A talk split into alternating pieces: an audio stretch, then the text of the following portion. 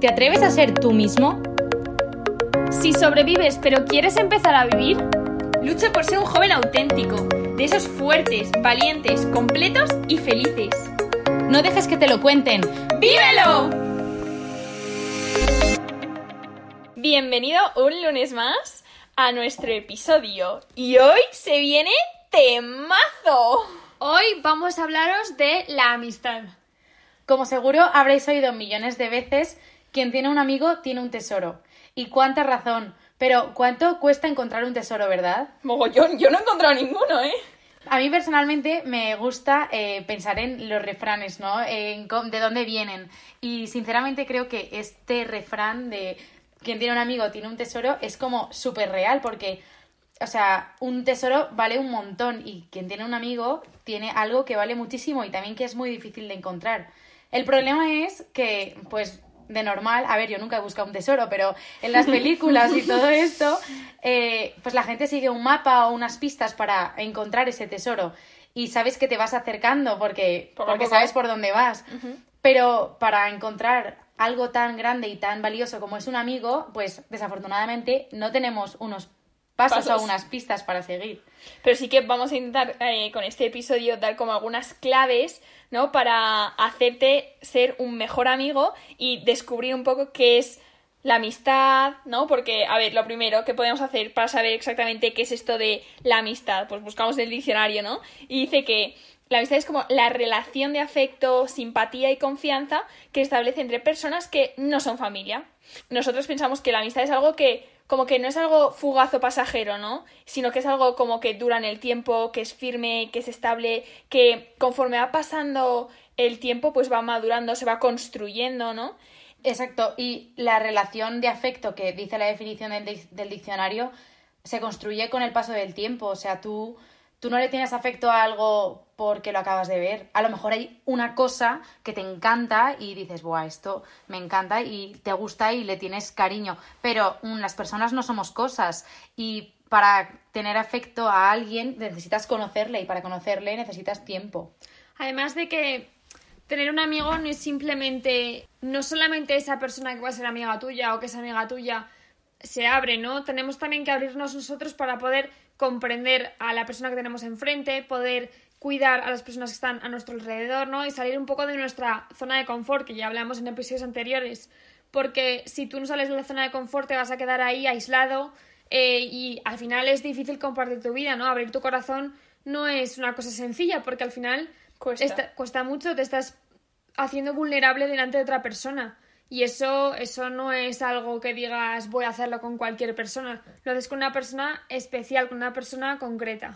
Y luego, por ejemplo, em, para. O sea, ¿cómo podemos decir si la persona que acabo de conocer, ¿no? Porque hemos dicho que el tiempo es lo que construye una amistad, ¿no? Entonces, ¿tú cómo haces que el tiempo construya esa amistad? O sea, tú por el hecho de eh, coincidir con una persona durante mucho tiempo, eso no va a provocar que sea tu amigo, ¿no? Una persona pasa a ser tu amiga cuando de verdad tú le dedicas tiempo, ¿no? A conocerla, a disfrutar, a disfrutar con ella, a darle consejos, a recibir eh, su amor, ¿no?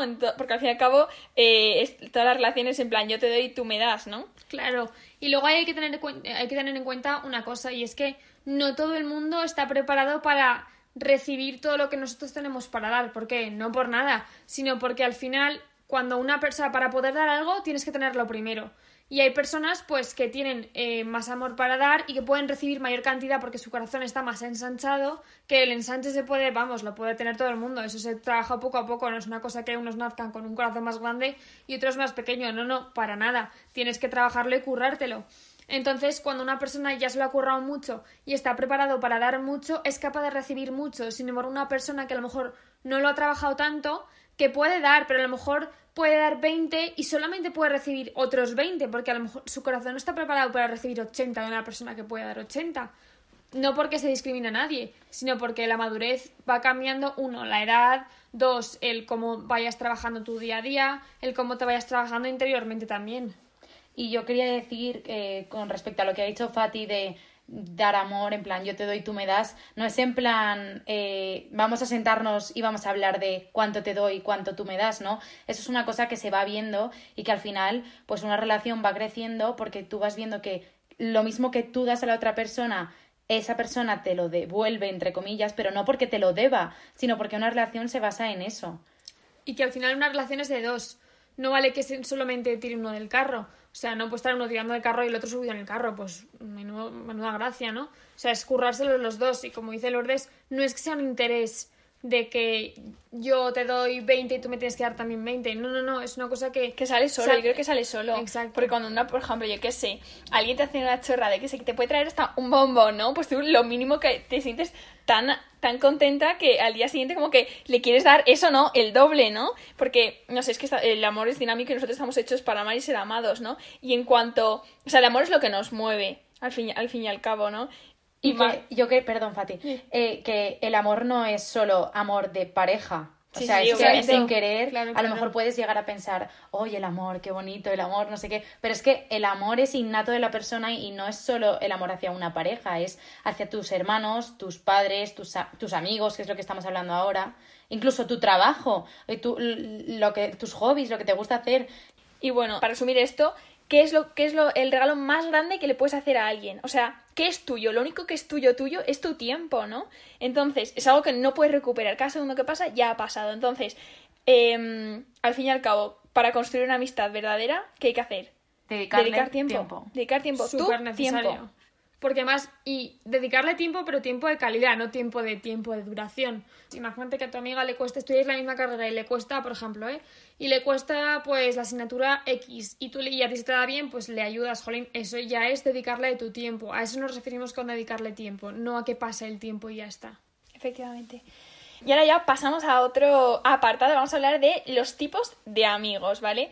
Eh, a ver, no somos ninguna expertas en esto y lo hemos, lo hemos intentado eh, agrupar conforme se nos ha ocurrido, ¿no? Y que no ha sido nada fácil porque cuesta muchísimo, la verdad. Pero bueno, lo hemos hecho como un poco general y también para intentar englobar todos los tipos de amistad que puedes tener con diferentes personas. Claro, lo hemos dividido en función de la intimidad que tienes con otra persona, ¿vale? Entonces tenemos como dos grupos y entre esos grupos hay subgrupos. Entonces, el primero es general, en el que habrá como, están como muchos amigos, ¿no?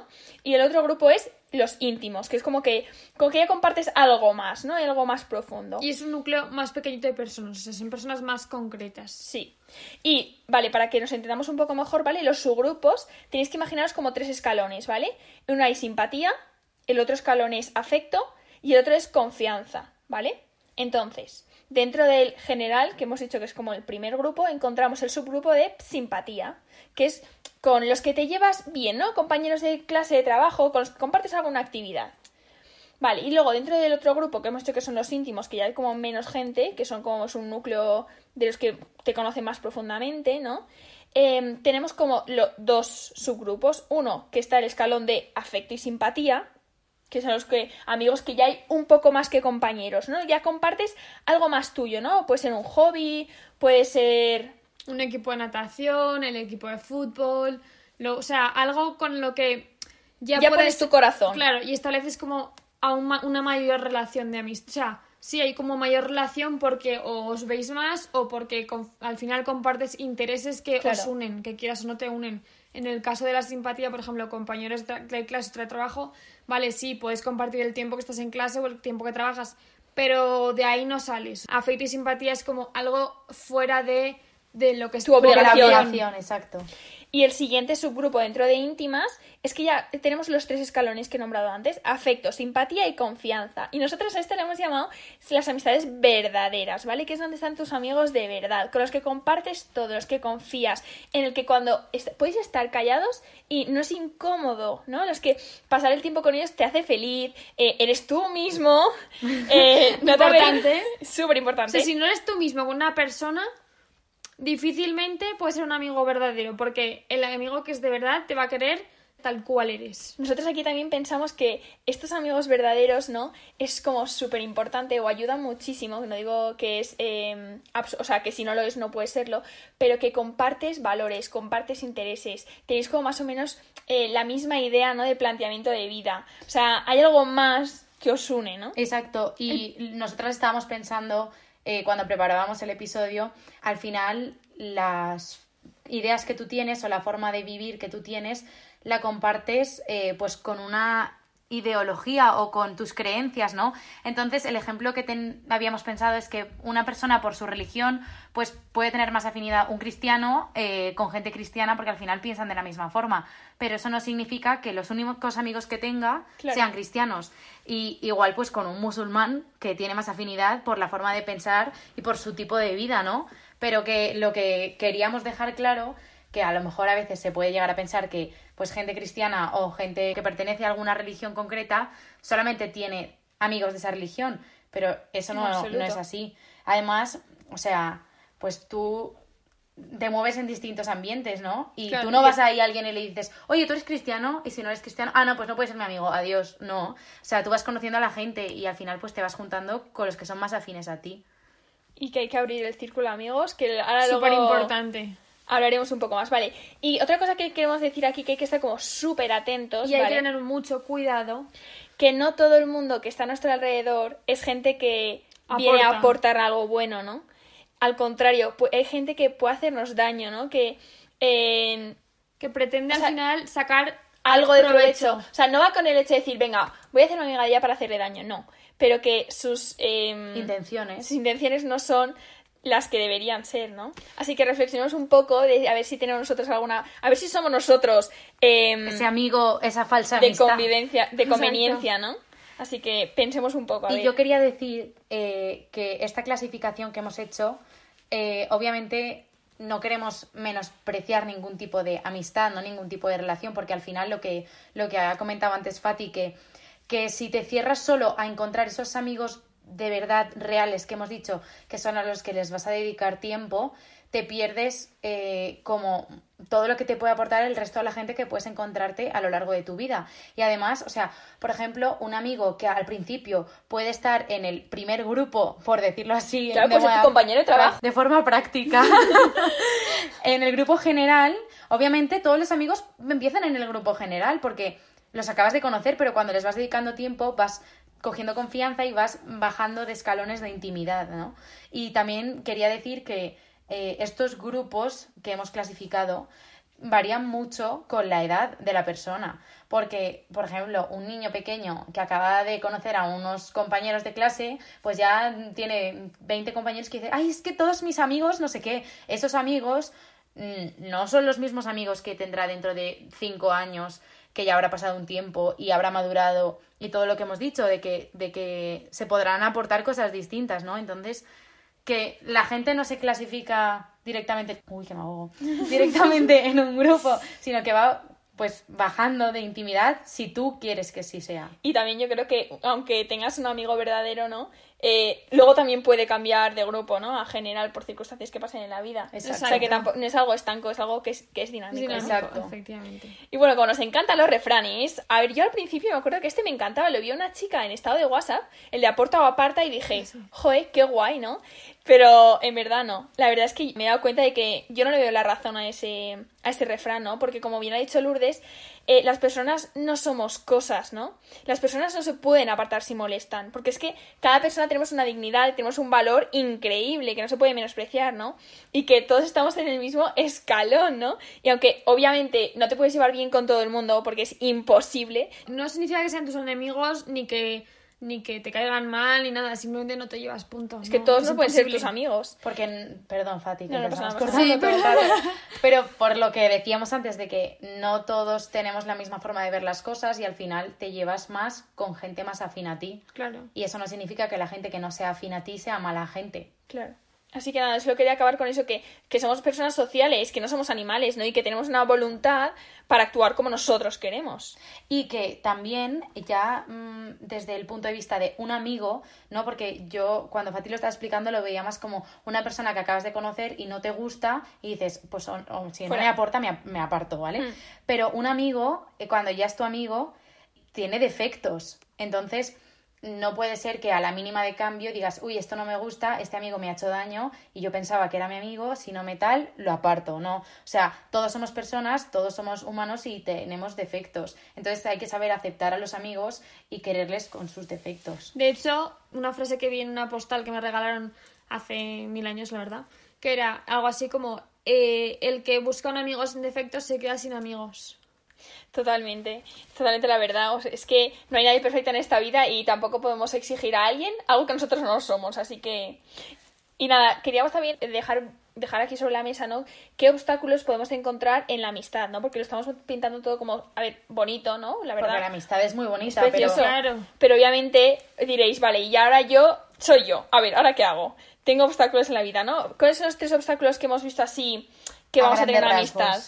Bueno, yo voy a hablar de las habilidades sociales que puede tener una persona, ¿no? Porque al final todos somos distintos y cada uno tiene sus dones. Y tú puedes tener, pues, el típico que dicen, ay, este tiene el don de la palabra, es que habla y cuenta las cosas y te capta la atención, tal. Pues igual una persona puede tener el don de ser sociable y le puede costar menos. Y tú dices, debes y dices, ostras, ojalá yo, porque qué, qué suerte, ¿no? Porque depende de tu forma de ser y de tu personalidad, te puede costar más eh, pues conocer gente o dedicar tiempo a la gente porque es un esfuerzo y es tiempo y es y al final puede e incluso a mí a veces me da pereza es como tío, No que pero, conocer. pero claro que, que no te preocupes si, si tu habilidad máxima no es ser sociable, pues te tendrás que esforzar ahí, igual que otra persona se tendrá que esforzar en otra cosa. Otro obstáculo que vemos, ¿no? Es eh, el tiempo que dedicas. ¿Cuánto tiempo dedicas a tus amigos? O sea, como- los amigos, ¿no? Como todas las relaciones personales, son como las plantas, que si no las riegas, se mueren, ¿no? Entonces, aquí algo que leí en un libro que es que me encantó, ¿vale? Es como que todas las personas, ¿vale? Tenemos como una cuenta bancaria. En vez de, dinero, ¿vale? Nos imaginamos que tenemos unidades del amor. Vale, y en cada cuenta bancaria tenemos cuentas corrientes, obviamente, y cada cuenta corriente es como un amigo, ¿no? Entonces, conforme interactuamos con ellos, ¿no? Las, eh, lo que, las actividades, eh, que sí, yo qué sé, un detallito que nos trae o lo que tú les haces, cualquier cosa que les haga sentir bien, ¿no? Todo se mueve como por unidades del amor, ¿no? Imagínate que a tu amiga le encantan eh, las nubes de chuches, ¿no? Y un día quedas con ella y le llevas nubes. Pues tú ahí estás metiendo unidades del amor en esa cuenta corriente de tu amiga, ¿no? Entonces como que... O por ejemplo, no, no estás comprando a tu amiga, que No, o sea, sí, sí, sí, obviamente. porque, porque no, porque no, pero le das un detalle que, que le gusta. Exacto. O por ejemplo, es- ayer llegamos eh, Lourdes y yo para pasar unos días con Fati en su casa tal y de repente nos dijo tal que sepáis que para mañana de señor tenemos galletas príncipe que sabe que nos encantan y fue como por favor qué mona en plan o sea fue como buah es que ha rellenado la cuenta corriente por mí Sí, con la broma estamos en plan, más unidades, más unidades. Entonces después hay como una pequeña reflexión que podemos tener en cuenta en plan, a ver, con este amigo, ¿cómo van? Estamos números rojos, esto, tengo una cuenta de corriente que doy la envidia, entonces como que, pues sí, Y que, una herramienta.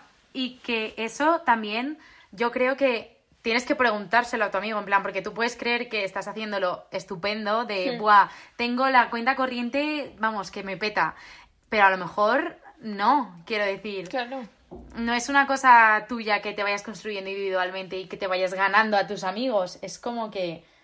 No sé, no la sé si me interacción explicado. entre, entre Sí. los dos es lo que provoca esas cuentas corrientes, suban o bajen.